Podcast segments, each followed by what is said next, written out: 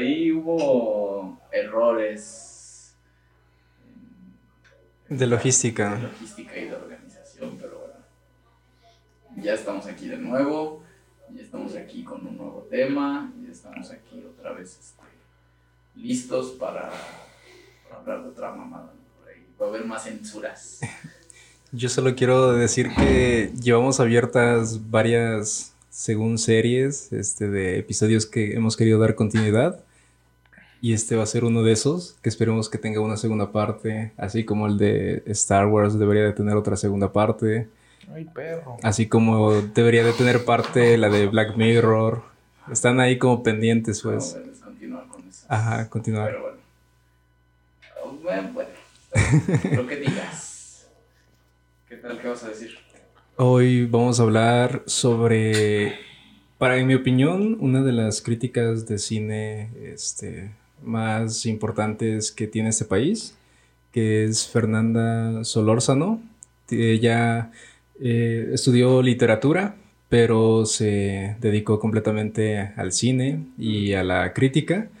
Eh, ella en sí no, no escribe libros, pero hizo un ensayo que es sobre el cual vamos a hablar, el primer capítulo, y que hace referencia a una de las películas este, también icónicas, que es Misterios de la Sala Oscura, ensayo sobre el cine y el tiempo, creo que sí es el título completo, y pues es, eh, maneja varios capítulos, maneja como ocho películas me parece, pero hoy nos abocamos al primer capítulo y al primer libro, bueno, la primera película que habla, que es La Naranja Mecánica.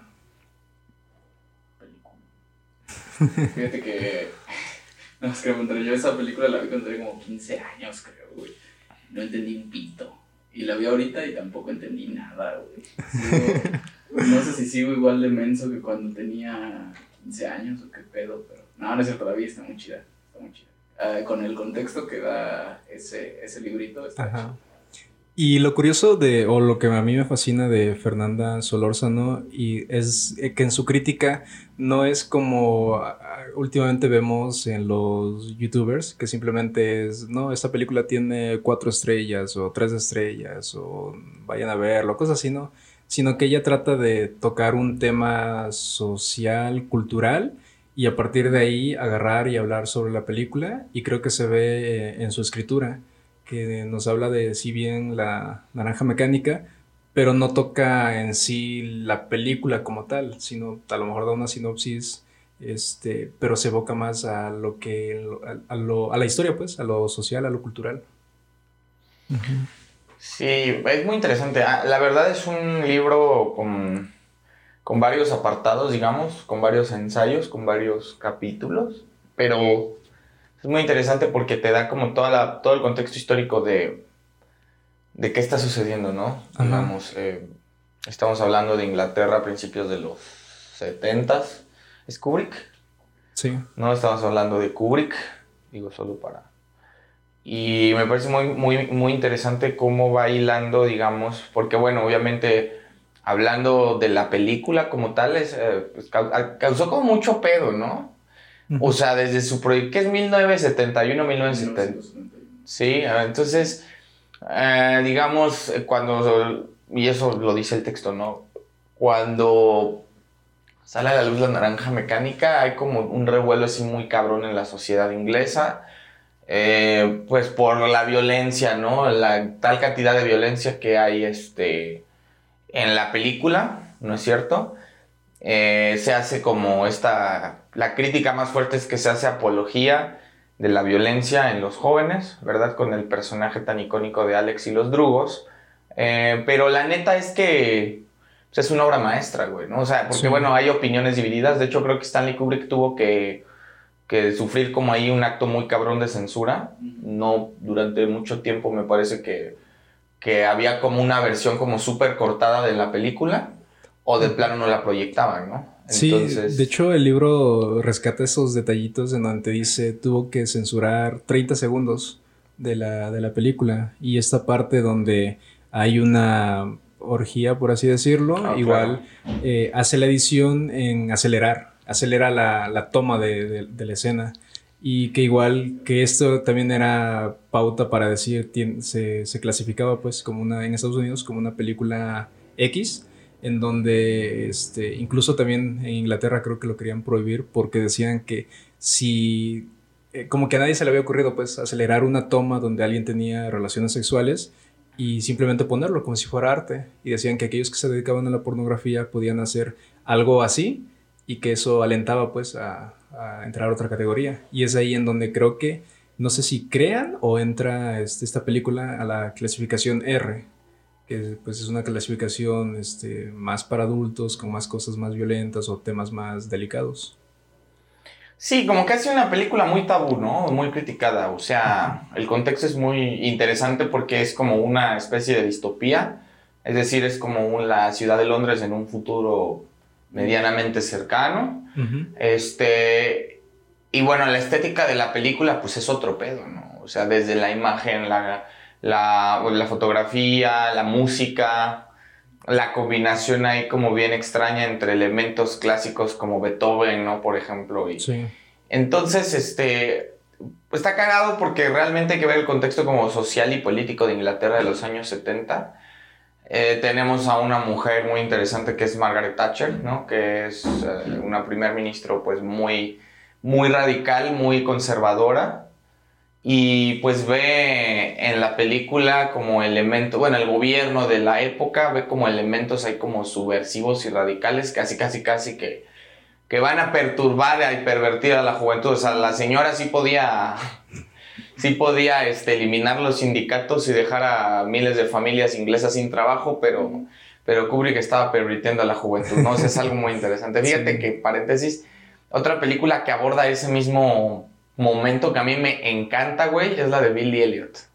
Okay. Me mama Billy Elliot. Bueno, ¿no? que obviamente habla, de eso, ¿no? obviamente el, el, contexto es el niño que baila ballet, pero detrás de eso, o sea, es un momento complicado donde además como que Londres, bueno, tú estuviste ahí, ya nos podrás decir, pero los ingleses son raros, ¿no? realmente muchos movimientos de contracultura aparecen ahí, o sea, realmente estamos hablando de los años 70, el movimiento punk, el rastafarismo, el new wave, o sea, hay como una mezcla muy extraña de cosas, ¿no? Creo que cuando hablábamos de Radiohead también tocamos algo así, ¿no? Sobre cómo las bandas, la cultura, el arte de ahí es es raro, pues. Sí, claro, es, distinto. Tienen su forma muy peculiar. Y hasta eso, el mismo Kubrick no, no es inglés, ¿no? Pero muy influenciado tanto por la novela como por el tiempo que él este, estuvo exiliado ahí en Inglaterra. Bueno, toma, toma muchas referencias. Y este libro, digo, lo que me gustó del, del librito que, de ensayos que, que sale es que cuenta también mucho la historia del autor, ¿no? Yo creo que la historia del autor y la historia de cómo, en lo que se basa el autor para escribir La Naranja Mecánica, yo creo que también vale la pena mencionarlo. También esa parte de que si bien La Naranja Mecánica toca temas así, es decir, el libro y la película, el detalle es que el libro no tuvo el mismo impacto que la película. Y de alguna forma el libro no tuvo censura como tal. Fue más hasta el punto de verlo audiovisualmente, que ahí es donde se toca ya la, parte de la censura. Y que incluso es el comentario que, decía en el ensayo, que aún a pesar de esa censura, de que creo que Kubrick canceló la reproducción de las películas, creo que en todo Estados Unidos, aún así ganó como si fuera un éxito, a pesar de esa censura que el mismo autor hace. Sí, realmente creo que el mismo Kubrick eh, se volvió, o sea, como que la... Yo creo que es un parteaguas, güey. O sea, como que la naranja mecánica hace lo que posteriormente van a ser películas como Goodfellas, ¿no? Como Pulp Fiction. O sea, lleva la violencia a un punto de sublimación a otro nivel, pero sigue siendo como arte, ¿no? Entonces, y bueno, claro, la relación con el libro es muy problemática porque el autor Anthony Burgess, no sé si se pronuncia así, Anthony Burgess o Anthony Borges, no, no sé, Ahí nos dirán. Borges. Borges no. Este. Es un auto. está cagado, güey, ¿no? Porque el vato estudió literatura, realmente tenía una vida muy gris. No sé si trabajó en el ejército, qué pedo, que terminó, creo que en Malasia, o sepa su chingada madre. Y entonces este, empieza a escribir, ya es un caso de escritor tardío, empieza a escribir después de los 35 años, porque le diagnostican como una especie de tumor, ¿no? O sea, el vato está como, ¿no? Va con el médico, el médico le dice, pues te quedan dos años de vida, que bueno, lo cagado del asunto es que no fueron dos años de vida, o sea, todavía le, le duró la vida para escribir como 20 libros, pero es un autor muy menor. Realmente el mérito que tiene en este sentido es el construir como un escenario, un Londres, vamos a decir, no apocalíptico, pero sí muy extraño, en, un futuro, en una distopía, repito, muy cercana, quizá a la usanza de, de, George Orwell o Aldous Huxley, ¿no? Este, y construir un personaje tan único como lo es Alex, ¿no? Y los drugos. Entonces, claro, este, yo creo que y es cagado porque este libro no le gustaba a nadie, güey. Realmente pues, es uno de estos, era uno de estos libros grises que te encuentras en, en las rebajas y no obstante no sé cómo es que llega a las manos de Kubrick. Perdón, es que tuve que ir al baño. Entonces, ¿qué? sí, me cortó la No, el pedo es eso, o sea, un escritor menor que no lo conoce nadie, no lo conoce el vecino, pero, por supuesto que hay un pero, eh, a Kubrick le encanta, güey. O sea, todavía creo que tarda algún tiempo en leer la, la novela, así como que se la dan y, ah, sí. Como que en sus pendientes de cosas interesantes por leer, hasta que un día lo topa. Sí, exactamente. Y, y es eso, ¿no? O sea, al final, claro, no quiero decir que, que, que la, la, la, naranja mecánica es una, sea nada. O sea, sí hay como un valor ahí. Porque, por ejemplo, el autor es políglota, güey. Ok. O sea, sabe, sabe muchos idiomas. Entonces, el Nasdaq es una combinación, o sea, realmente el ah, esfuerzo es bien interesante porque es una combinación de varias lenguas eh, occidentales europeas, ¿no? Y él construye como su propio... Hablando de eso, yo les quisiera preguntar, yo no domino para nada el inglés, pero ustedes cómo lo ven, este, porque al momento de ver la película sí llega a ser un poco confuso con las traducciones, ¿no? Por lo mismo de que usa una manera peculiar de, de hablar. Sí, yo, pues hace rato lo terminé de ver, de hecho, la, vi en dos, este, dos tantos porque pues, no, no me dio tiempo de verla el domingo completa y hoy en la mañana la estaba terminando de ver. Y sí, al momento de... Es que, es que incluso sabiendo, digo, de entrada los ingleses hablan un inglés bien pinche este, especial, ¿no? Tú, tú has de saber. No se les entiende. Ajá, que decir por sí. Bueno, más bien entre ellos mismos a veces también no se entienden porque como que al momento de pronunciar, todo lo pronuncian como que con la boca cerrada y es muy difícil. En cambio, a alguien que pues, no, no es su idioma nativo lo trata de pronunciar de cualquier país como que le entiendes y dices, ah, ok, creo que te refieres a eso. Y además mete ahí como una combinación de ruso, no sé qué, este... Alemán, creo. Alemán, entonces sí, es a la hora de, de, verlo sí tienes que como que estarle pausando y como que estar, ¿cómo se dice? Leyendo que, que o adivinándole qué quiere decir el güey, pero no, no, está, está chido. O sea, además, es decir que el actor, ¿cómo se llama? Malcolm McDowell se llama. Ese güey nació para hacer este para hacer ese vato, no mames. y es la única cosa buena que hizo No, no mames, eh, no mames, y la única cosa verguísima, o sea, si es lo único que vas a hacer como actor, la ese güey se Es como de estos iconos, ¿no? Digo, a lo mejor ustedes me corrigen, pero hablamos de Star Wars, ¿no? El personaje, el de Luke. También yo no lo conozco, Mark Hamill, no lo conozco por otra, yo al menos no lo conozco por otra cosa. O el de Volver al Futuro tampoco, no ah, lo conozco por otra cosa. Más destacable, pues. Sí, sí. Sí, realmente es como estos papeles que son tan grandes, son tan... Eh, te ponen en una posición como tan complicada, tan irrevocable, digamos, que sí es difícil hacer otra cosa después de eso, ¿no? Pero sí, concuerdo, realmente es la película perfecta.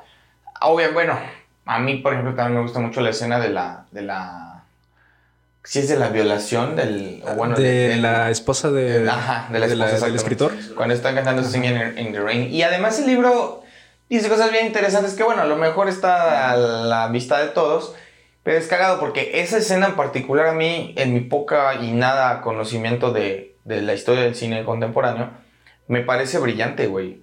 O sea, de una perfección, de una naturalidad, porque además está cantando Singing in the Rain, ¿no? Y dice que, por ejemplo, eh, Kubrick, al momento, ustedes saben que Kubrick era obsesivo. Eh, eh, hostigaba literalmente a sus actores de reparto, era severo, era un hijo de puta, güey, ¿no? Como director. Pero curiosamente esta escena, o en esta escena, le da completa libertad a Malcolm McDowell para que él pueda como improvisar en cámara, porque lo que se cuenta es que en Bambalinas él estaba muy nervioso, ¿no? Por, por la interpretación que iba a hacer, que es la, obviamente la representación de, una, de una violación, este... Y entonces él, digamos que por el nerviosismo empieza a silbar Singing in the Rain. Entonces a Kubrick le gustó tanto el contraste, digamos, la imagen que, proyecta, que lo dejó cantarla. Entonces, a mí se me hace una de estas historias donde hay un elemento, porque claro, pudo haber sido simple y llanamente la violación, los putazos y lo que sea, pero yo creo que esto le da un toque extra, güey, ¿no? Tiene como algo ahí como digno de recordar, porque además es muy, muy simbólico, güey, no sé, sí. en el inconsciente colectivo, no sé. Yo creo que Kubrick, eh, si es un tipo, yo creo que es una persona muy, con la que debe haber sido muy difícil trabajar, güey ¿no? Por lo, y, y, no, y lo ves en todas sus películas, ¿eh? O sea, porque estéticamente todas sus películas están verguísimas, ¿no? Cualquier película que digas de este güey tiene una estética. Y sabes, yo en qué me estuve fijando, que por ejemplo todos los documentos que firman, ¿no? o sea, todos parecen hechos como si realmente el, el, gobierno inglés les hubiera como prestado estas fichas que usan, ¿sabes? O sea, sí se nota un, este, un perfeccionismo pasado de verga muy, muy pasado porque, pues está bien, ¿no? De repente está bien meterse dentro de, tú ves una película y sentirte dentro de esta experiencia inmersiva, ¿no? Que, es sentarte a ver una movie, pero sentarte a ver una película de Kubrick, digo yo, igual sin saber nada de, cine, sin saber nada de lo que es una dirección, sin saber nada de eso, pues lo ves y, y, de, lo que te das cuenta es que cada montaje, cada, cada puesta en escena es una obra de arte, güey. ¿sí? Desde cómo colocan las cámaras, desde la iluminación, ¿no? Estéticamente cómo está construido cada, cada escenario. No se diga la novena sinfonía de Beethoven, este, convertida ahí en un, este... ¿Leitmotiv? En un tema, no, deja tú el, el leitmotiv que lo es, sino como en un tema medio futurista, ¿no? No sé si esa versión en específico la hayan hecho para, para la película o si ya, ya existía antes de, pero está, está muy cool. No sé si te recuerda cuando hablábamos de historia de fantasmas, en mm. donde el monólogo de, del vato, el peloncito en la fiesta, que dice, pasarán años y años y de la nada alguien empezará a tararear, no sé si hablaba de la novena sinfonía de Beethoven o algo así, y cómo te das cuenta aquí en un futuro distópico, cómo cosas así también son relevantes sí, y la novela de Sinfonía, digo, yo no, quiero, no sé hacer un análisis de esto, pero yo, yo, creo que también tiene ahí su significado el que, el que esté tan obsesionado con, con la novela. Digo, con Beethoven y con la novela, ¿no? Que es una pieza que a mi parecer no es mi pieza favorita de, de Beethoven, pero pues, está muy cabrón, muy cabrón. Sí, yo algo igual que quería tocar es un apartado que, mencionaba el, el libro, en donde habla sobre los escenarios el cómo logra tener ese toque distópico de alguna forma.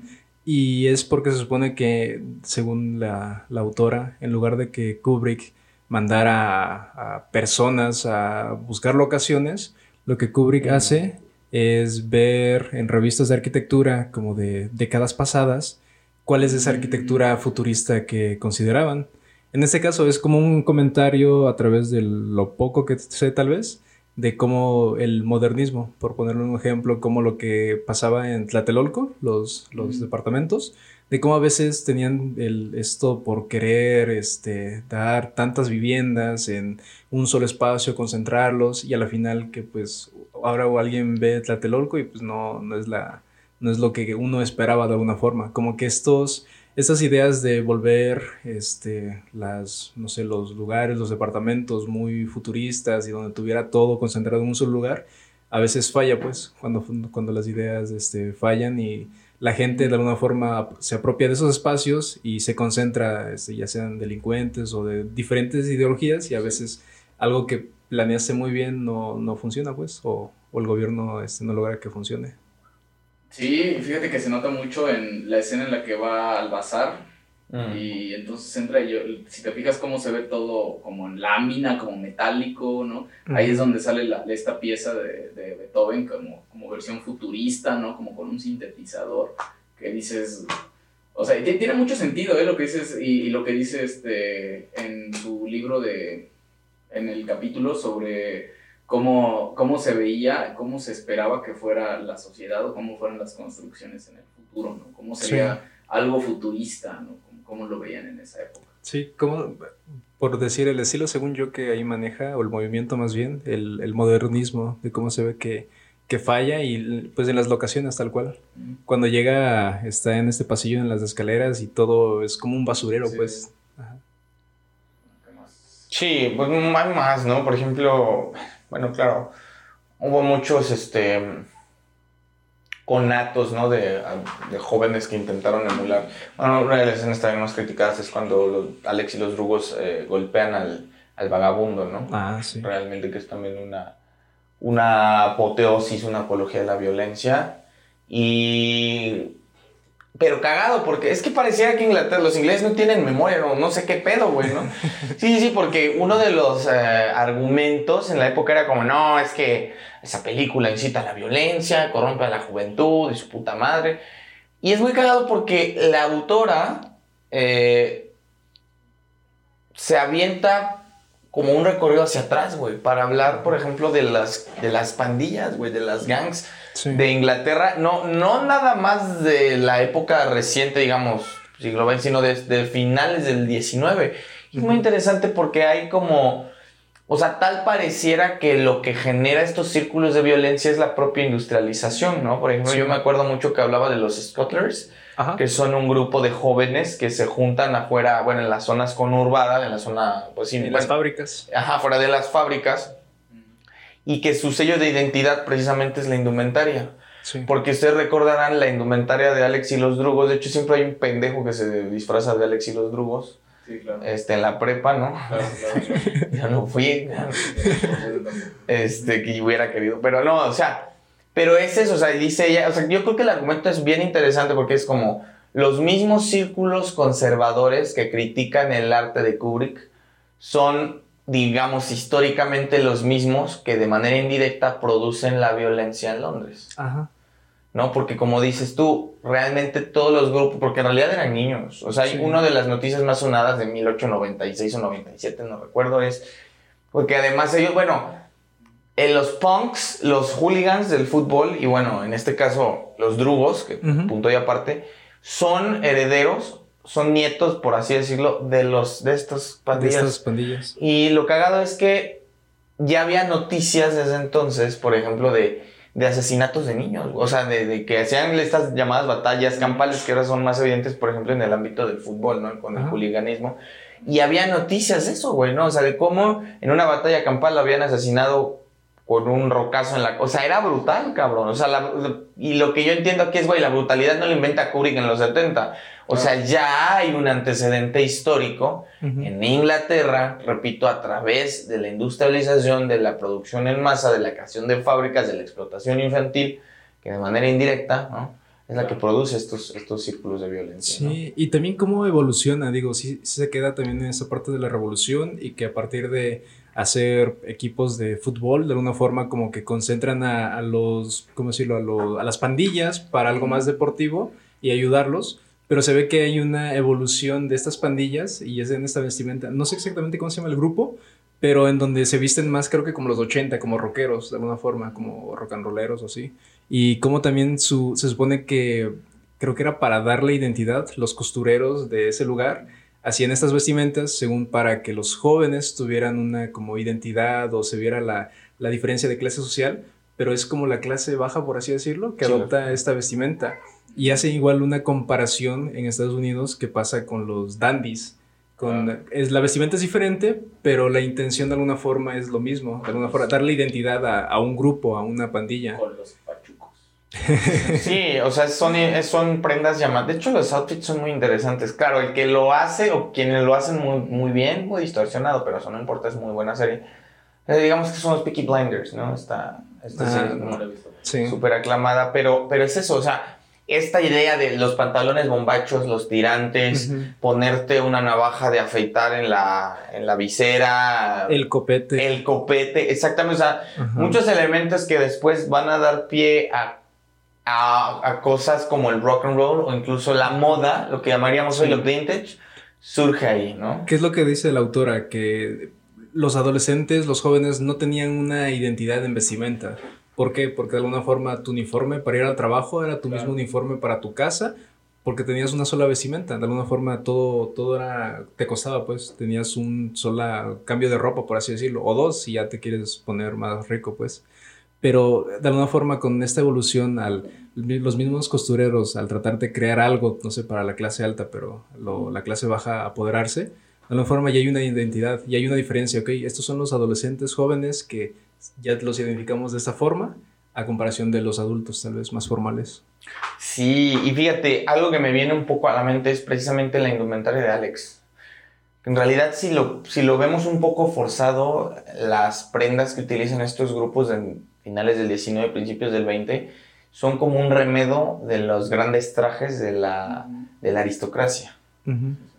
es, como un, es como una especie de radicalización de contrapunto de, de, la aristocracia. De, bueno, sin irnos más lejos, apenas que fue la coronación del, Jorge, del rey Jorge III.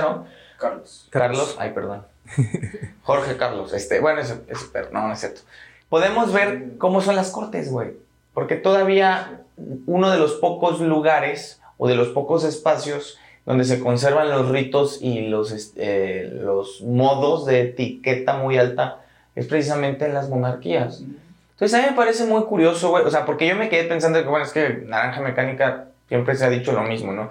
La película, la imagen y la final. Pero yo creo que también, más allá de eso, y a mí me parece curioso que Margaret Thatcher y, bueno, el gobierno conservador hagan tanto hincapié en esto, porque yo más bien pienso, no será que es más bien como una replicación de lo que siempre ha sucedido, porque quien ejerce el poder es el que determina o quien va normando lo que puede o no puede hacerse. Más allá de que Alex sea un delincuente o no, es el hecho de que nos remonta como a esta imagen, o sea, como que pareciera que en este caso tenemos que ver a la, gran Londres del Big Bang, ¿no? De los grandes, este, de las calles limpias, de la clase, pero realmente no. Y, ese punto es interesante porque lo toca la autora y a mí me, me encantó, dije, ah, no mames. O sea, como que pareciera que hay una especie de tabú en que se conozca la historia proletaria de, de los ingleses, güey. ¿No? Fíjate que, no, está muy cool precisamente pensando en, en la censura que se, que se ejerció sobre este filme y también entendiendo un poco cómo es una crítica que, que si bien eh, Kubrick, o bueno, perdón, el autor lo piensa como en un Londres futurista, también es es medio cierto, ¿no? Que existe esta represión que, que, que menciona, ¿no? Por, la clase alta, por la clase que está en el poder. Y, y, menciona sobre, habla sobre esta censura que era, obligatorio, pues, que este tipo de películas o este tipo de contenidos tuvieran como una enseñanza, ¿no? Que los jóvenes que se acercaran a ver este tipo de películas, pues, bueno, salieran como de las salas como con, ok, está bien ser joven, está bien ser radical, pero pues hay que seguir el, el buen camino, ¿no? Y entonces lo que, lo que hace este autor es más bien eh, evidenciar lo que está pasando, ¿no? Pintarte una imagen clara de lo que es la vida en un Londres, pues real, ¿no? Que si bien es cierto que es un país de primer mundo que no podemos, este... Ya, ya quería yo comparar como con peso pluma, güey, ¿no? A ver qué pedo, porque el peso pluma se viste como se viste, ¿no? Es una comparación completamente distinta, pero que te da una imagen real de lo que también es en algunos países del primer mundo vivir en cierta represión, ¿no? Y, y al final la, la Oye Comunidad Express, ¿no? Pues la forma en la que salen, la forma en la que se desahoga, pues es con estas olas de violencia que, que, que son, pues bueno, adoptadas por los jóvenes, ¿no? Por esta radicalización. Sí. Sí, fíjate que Inglaterra me parece curiosa, el caso de Inglaterra, porque parece que por ejemplo, hablando de la música, ¿no? Em, mm, pienso en músicos como Morrissey, ¿no? Pienso en músicos como Tom York, ¿no? Eh, yo creo que hay como una, una separación como muy evidente. Pareciera que el único lugar, y bueno, eso es una cosa como muy universal, me pareciera donde que el único lugar donde uno pudiera sentirse seguro es en el arte. Yo creo que, yo creo que bueno, Kubrick, Kubrick entiende esta parte. O sea, porque además un, un, director como tan grande, tan perfeccionista, tan correcto a la hora de grabar, no creo que nada lo haga porque sí. Y yo creo que él sí ve en la novela de la naranja mecánica como estos elementos de valía. Porque obviamente hay un contraste no dicho, que es político, por supuesto, entre, por ejemplo, la Inglaterra este, colonialista, ¿no? La Inglaterra represora, la Inglaterra violenta, la Inglaterra de... ¿no? Entonces, pues eso no le gusta al, al- al común denominador, ¿no? Y también es muy interesante porque el hecho de que, fíjate, esta idea de que el arte tiene que ser didáctico es muy aristócrata, güey. O sea, es muy, ilus- es muy ilustrado, porque bueno, también hay que, que decirlo, que parte de la herencia de la, de la manera en la que funciona la sociedad europea, pero en este caso también la inglesa en particular, tiene mucho que ver con la, con la ilustración, güey, ¿no? Entonces, sí considero que los años 70 son, de- bueno, de los 60, ¿no?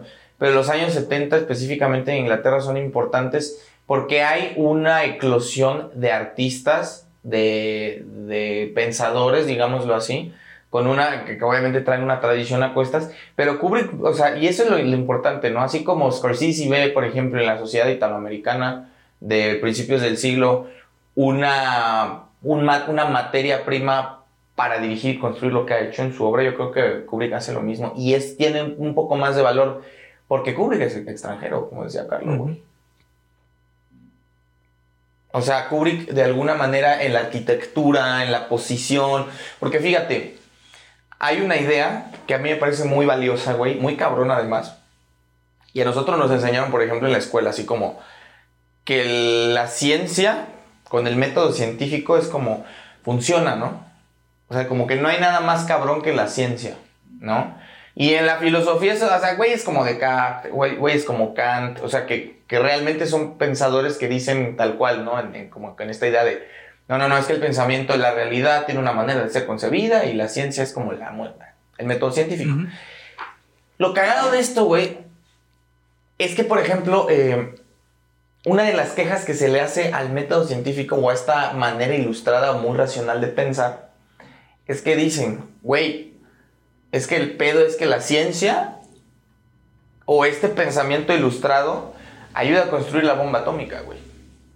Es que este, este pensamiento ilustrado ayuda a desarrollar armamento bélico eficaz que ha matado más personas en toda la historia de la humanidad que, que, que, no, que todo, o sea, si juntamos todos los muertos que hubo de, no sé, güey, 18 siglos eh, y entre el siglo XIX y el siglo XX, o sea, se mamaron, güey. Y entonces por eso, por ejemplo, eh, yo creo que en esta idea que tú rescatas, que me parece también muy interesante, de la arquitectura futurista, yo creo que también es una especie como, no es tan solemne el asunto, güey, sino como que es una crítica, es decir, Ajá. es que esta manera de ver la realidad es una, un pedo bien distorsionado. Y fíjate, en las caricaturas eso es evidente. Estaba pensando, por ejemplo, en programas como los supersónicos, ¿no? Esta idea de que cuando acabara el siglo XX íbamos a estar en carros voladores, ¿no? Sí. Es, una, es una falacia, güey. Es una falacia. Y yo creo que Kubrick lo ve muy bien. No, no sé si lo ve, pero a mí como, como espectador me parece muy valioso, güey. Sí, de hecho en, en la arquitectura hay eh, una eminencia, ¿no? Así como en cada, cada disciplina las hay. En este caso hay un personaje que se llama Le Corbusier. Que Le Corbusier es, así como Ford ah, hablaba sobre, sobre, los, sobre el coche, sobre cómo industrializar todo y así, eh, Le Corbusier toma esa idea y también planteaba una teoría sobre la, la máquina del habitar que hablaba sobre estas casas, estos prototipos de casas, como lo que comúnmente, no sé, hay en México, casas Geo, casas de Infonavit, algo de ese estilo, y de lo cual parte también toda esta parte del modernismo, que hay muchas personas, eh, pues se le dice mucho a, a personas como estos de que pues, están en un pilar y no se los baja, pero ya viéndolo a día de hoy, hay tanto como Le Corbusier, como Frank Lloyd Wright, eh, no sé si han visto, hay una casa que se llama La Casa en la Cascada, literalmente es una casa y porque por debajo o sobre, por debajo de ella pasa una cascada literalmente, y se ve, visualmente se ve bien, pero el detalle con estas casas es que la teoría la plantean bien, el problema es que la ejecución para las personas que lo llegan a habitar no funciona. Es decir, este, en la casa de la cascada eh, se supone que no, no es muy habitable porque el sonido constante del agua es insoportable. Funciona como escultura, pero no funciona como para habitar. En casos como los de, creo que incluso hay, hay otro que es igual de como parecido a Le Corbusier, hace una casa en donde todo es, una, es un plano horizontal, cristal, plano horizontal, pero es ok, y el sol y el frío, y más en Europa, es como tampoco funciona. Y esta persona recibía constantes demandas de, de la dueña de la casa porque estaba inconforme. Y es ahí en donde ideas como estas están bien en la teoría, pero ya aterrizadas difícilmente llegan a, ser buenas. Volvemos, vuelvo yo a esta parte de, los conjuntos habitacionales de, de Tlatelolco, mm. que igual no, no lograron funcionar. Que la idea es buena, pero como son ideas tomadas, y es lo que yo digo generalmente, como muchas de las veces son ideas tomadas de lo europeo, cuando lo arrojas a un lugar que tiene su propio contexto, que tiene su propia cultura, no logra funcionar. Porque son simplemente copias en donde allá no funcionaron, ahora te lo traen aquí y aquí menos va a funcionar. Y es donde se crean estos barrios donde la violencia se concentra y son focos de atención. Sí, fíjate que está, estaba pensando, eh, estaba pensando, por ejemplo, en cuando a Alex lo, le dan como este tratamiento de, ¿cómo se llama? Quitarle lo, quitarle lo pendejo, ¿no? Este, Donde le ponen las pinzas. Ajá, y tiene, o sea, me parece, es que me hace mucho sentido, güey. O sea, es como la descontaminación del hombre moderno, o sea, de que, de que nos han llenado de un discurso hegemónico que no funciona, güey. Y obviamente, y cagado, porque yo creo que lo único universal es la violencia, güey. O sea, la violencia tiene como un elemento sublimador muy interesante, como, bueno, ahí vamos a, para la audiencia, ¿no? Íbamos a, abordar un, texto, ¿no? Que pues, ya al final decimos que no, que se llamaba, ¿se acuerdan? La necesidad del mal en, la, en, la, literatura. Yo creo que es muy difícil como en el discurso oficialista y hoy pasa, ya pasa en todas las sociedades, aquí pasa, entender como la función de la violencia que, que yo creo que para Kubrick no necesariamente es moral. No necesariamente es moral, porque si fuera así, entonces la mitad de las cosas que hemos visto, leído, tendrían que ser quitadas de, de estanterías y, y, curiosamente, tal pareciera que las sociedades más severas, más este, más, este, ¿cómo se llama? Abusivas, en caso del nazismo, ¿no? Este, son las que, de, curiosamente, son las que intentan siempre censurar el arte. Sí. Y eso, y eso también me parece muy interesante porque, porque pasa, o sea, yo, bueno, este libro increíble de Ray Bradbury, ¿cómo se llama? Fahrenheit 4... Ajá. Habla, habla precisamente de eso. Y es que, eh, real, si lo vemos hoy, Kubrick es una leyenda, mano. Pero, pero estas son pruebas como muy importantes porque te das cuenta que pone en evidencia un sistema, un discurso, un gobierno, una estructura social que son totalmente, este, que viven en términos pues muy severos, muy, muy cuadrados, muy raciales, muy, muy lo que quieras. Sí. Eso me llama mucho la atención, ¿no? Sí, no sé cómo ustedes lo vean, digo, no sé que no les gusta hablar tanto de política y quejarse sobre ello, pero se puede decir que igual nosotros tal vez no como tal, pero a un grado pequeño, a través de las redes sociales, también nuestro gobierno busca esa censura. En el punto de los bots, que si alguien comenta o da un, criterio negativo o diferente al que todo el mundo lo da, automáticamente te llueven comentarios y, de bots, no de personas reales. Punto que de 10, dos personas sean reales los que te dicen, ok, este, no, no, está bien lo que tú dices, o estás mal, o esto es lo correcto pero lo demás son bots. Y alternablemente es, es muy común, sea en cualquier red social, cuando hablas mal del gobierno que hay actualmente, es como, tal vez no te censuran como tal, pero buscan, eh, no sé, en un grado. Fíjate que tocan un tema bien, bien sensible. no, y es cierto, y yo creo que la constante a partir de que comienza a haber esta apertura en el arte y más, más con, con la globalización, pues yo creo que es más, este, más sencillo que yo me pueda enterar de lo que está sucediendo en Timbuktu, ¿no? Y yo creo que eso, es, eso eh, en gran forma, en, un sentido amplio, está chido, pero también se da lugar a, y, yo creo que es hasta natural por parte de, cualquier tipo de gobierno, pues que, existe, que exista la censura, ¿no? Yo creo que un gobierno que no, que no intenta censurar, eh, pues, a las personas o el arte o a los periodistas, pues no es un gobierno, Entonces, es este, sí es un tema que, que, por lo menos a mí me abruma bastante, digo, y eh, te digo, esta película me late porque, porque lo, lo, lo, toca bastante bien, porque no te quiere, no te quiere adoctrinar, ¿sabes? Yo no quiero ver películas, yo no quiero ver pinturas, yo no quiero leer libros, yo no quiero leer notas periodísticas, yo no quiero ver la mañanera, cabrón, para que me adoctrinen, ¿no? Por el contrario, entonces, yo creo que ese es el gran pedo, pues, ¿no? Que, que, que, que tuvo esta película en su momento, hoy ya es más vista como que ahí está, está chido, pero es cierto que, que este tipo, los gobiernos, pues, en general, cualquier figura de, de poder, cualquier figura de autoridad, pues siempre va a estar de cierta forma, pues censurando lo que hay, ¿no? Y yo creo que hasta cierto punto es necesario, bueno, no sé si necesario, es natural más bien, pero también yo creo que este tipo de obras lo que hacen es este pues es confrontar, ¿no? Confrontar pues estas represiones, yo creo que también es necesario y, y chido para, para una sociedad pues ver este tipo de cosas, ¿no? Hoy lo podemos ver y es cierto, yo por eso no procuro usar lo menos que pueda las putas redes sociales, ¿no? Me abruma a mí entrar a Twitter y ver que todo el pinche mundo está ardiendo, cabrón, ¿no? Me abruma entrar a Facebook y que esos hijos, ese puto algoritmo, hijo su puta madre, me avienten los mismos videos del güey que está a favor de la 4T y del pinche loco que también está en contra, o sea, es lo mismo. Ajá. Cualquier lado es una misma, es una cara distinta de la misma moneda. ¿no? Ahí está. El comentario antipolítico que querían esta semana. Chinga tu madre, gobierno.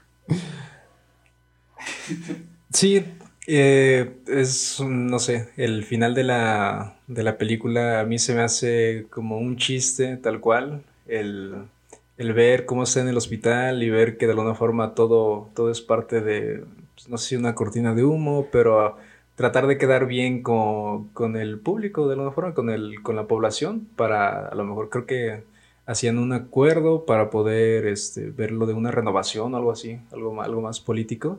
Y pues es algo que pasaba en esos años, pasa a día de hoy y pues quién sabe, seguirá pasando también. Sí, y fíjate, está cabrón, güey, porque te habla de la destrucción. La única manera en la que Alex se puede integrar a la sociedad es con la destrucción de quién es, güey. O sea, con la destrucción de su individualidad. Una, bueno, yo, yo, yo soy Tim Orwell, ¿no? Porque, bueno, eh, recordarán este libro fantástico que se llama 1984, ¿no? Que, que habla un poco de esto, ¿no? De en las sociedades futuras, básicamente, una de las maneras en las cuales vamos a hacer, eh, y fíjate, eso es más psicológico, güey. Ni siquiera es que seamos observados, sino que vamos a tener la sensación de que estamos siendo observados, que de hecho, bueno, obviamente, muchos años después lo propone Michel Foucault, que me encanta, en Vigilar y Castigar, cuando habla del panóptico, ¿no? Que, es el panóptico, es en las cárceles, las cárceles tienen una forma, o bueno, tenían, no sé, cuasi hexagonal, donde pones, eh, tienes a los reos, tienes las torres, ¿no? Tienes las bardas, y en la parte de arriba hay una especie de vigía, por decirlo así. ¿Capitolio o algo así? Eh, ajá, no, no sé el nombre, no sé, pero es a, a la parte de arriba. Ajá. Y lo curioso es que tú sabes, ellos los reos saben que están siendo observados, pero lo que hacen es que polari- polarizan los vidrios. Entonces tú no sabes si te ven o no te ven. Sí, sí, sí. Que realmente gran parte del tratamiento de Alex, que eso a mí me llama mucho la atención a bote pronto, es, es a través de lo que está viendo, güey. Como que la película. Yo creo que la manera en la que nos atrapan es a través del sentido. Obviamente, ¿no? Digo, también podría ser del oído, pero es a través de la vista. sí. A través de la vista vemos como la descomposición de Alex y a través de la vista y a veces de la vista de Alex vemos la recuperación de Alex, porque además algo muy siniestro de la película, que creo que no sé si se ha dicho, yo creo que sí, es como la institucionalización, por ejemplo, de las cárceles, de los psiquiátricos y de las escuelas, es como bien cabrón porque ¿quién, quién es el que norma que tú estás sano, que tú estás cuerdo y que eres funcional? Pues el gobierno y el discurso oficialista, ¿no? Sí. Entonces, en ese sentido, a mí me parece como bien brutal, porque al final no es que, o sea, no es que Alex se recupere, es que Alex es destruido, güey. Y, el, y hay, si, si puede haber una moraleja es, si resulta que eres de ese pequeño por ciento de la población que llamaríamos marginal, ponte la pila porque no cabes en este sistema. No estoy justificando ni la violencia, ni estoy haciendo apología de nada, pero es algo que me llama mucho la atención, güey que precisamente es como si yo, yo siento que, no sé, pero en el caso particular de esta película, para cerrar mi participación, pareciera que poner al descubierto como la otra cara del discurso oficialista causa más terror que la propia violencia, güey, ¿no? Porque por otra lado, fíjate, yo estaba pensando, y esa novela hay que leerla. Unos, bueno, una década después, la guerra de las Malvinas, recordarán ese episodio de la historia, ¿no? Donde Inglaterra y, y- y Ar- y Argentina pelean por un territorio, una isla en medio del océano que vale pa- para pura madre, Sí. y donde mueren muchos soldados argentinos. O sea, el ejército inglés se da el lujo de ponerle en su madre a un ejército mal comido, mal vestido, de, en su mayoría jóvenes, los asesinan brutalmente, pero el discurso oficialista dice que eso está bien, ¿no? Y eso podemos ponerlo en en la invasión a Irak, la guerra de este, Vietnam. Ah, nada más para cerrar, yo, hay una novela increíble que se llama Los Pichis Ciegos, de un escritor fuera de este mundo que se llama Rod- Rodolfo Fogwill, que habla, que es un poco esta idea, ¿no? Que, o sea, ¿qué pasa con los vencidos? ¿Qué pasa Ujú. con los soldados argentinos que quedan? Porque, bueno, un- al- algo que no se sabe mucho es, muchos soldados argentinos quedan varados en la isla olvidados, no los pueden rescatar porque están rodeados, es una cosa increíble. Pero es esto, ¿no? Entonces yo creo que la naranja mecánica es importante, pues no nada más para entender qué es la violencia y la sublimación, güey, ¿no? Y que además es una joya de principio a fin, es decir, que es circular, es redonda, tiene diálogos inolvidables, tiene escenas irrepetibles, pero además pone en entredicho todo este sistema, ¿no? No sé si quieren agregar algo más. Yo solo diría que quedaron tablas, ¿no? Cuando Maradona Ah, les- sí, la mano de Sí, Dios. la mano de Dios. Mataron a nuestros jóvenes, pero ganamos el mundial. No, me late porque yo creo que es, la violencia es más bien un fenómeno, ¿no? Y es un fenómeno que se replica en todas las sociedades y que tiene, tiene un origen, ¿no? Cada, to- todas las expresiones, este, así como las expresiones artísticas, pacíficas, tienen un origen, yo creo que la violencia también lo tiene, este, esta película intenta este, buscar como este origen ¿no? a la violencia que, que, a veces suena como irracional, pero que hasta cierto punto es, es real, ¿no? Digo, hoy podemos ver en, próximamente estaremos hablando aquí de los narcocorridos y los corridos tumbados, ¿no? Porque también, si bien son una expresión, pues también es un, no, yo no creo que tampoco, así como esta película, no creo que sea una apología, ¿no? No creo que Alex sea un modelo a seguir, no creo que, bueno, una persona medianamente funcional no ve esta película y dice, no mames, yo quiero ser ese güey. Como dice el video de TikTok, ¿qué prefieres? ¿El peso pluma o el gallo de oro? Mi gallito de oro. pues.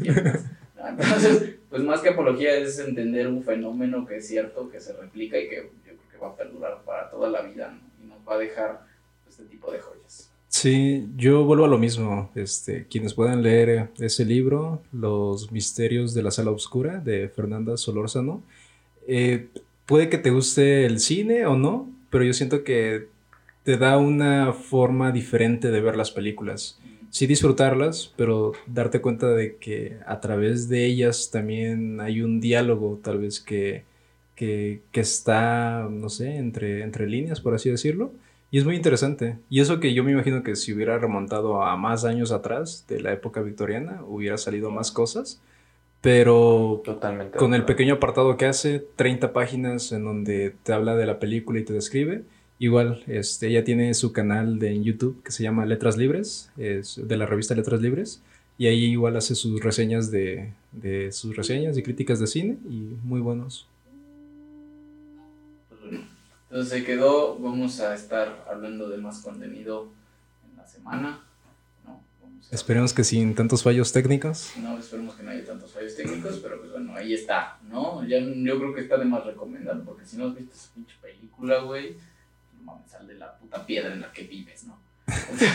no me censures, por favor. Imagínate que me censuren en tres horas de la mañana por decir que nos quieren adoctrinar con un pinche programa pitero. Porque no nos dejan hablar sobre el tren Maya y todo lo que está haciendo. Próximamente temas políticos. Bye. Bueno, ahí queda, bye.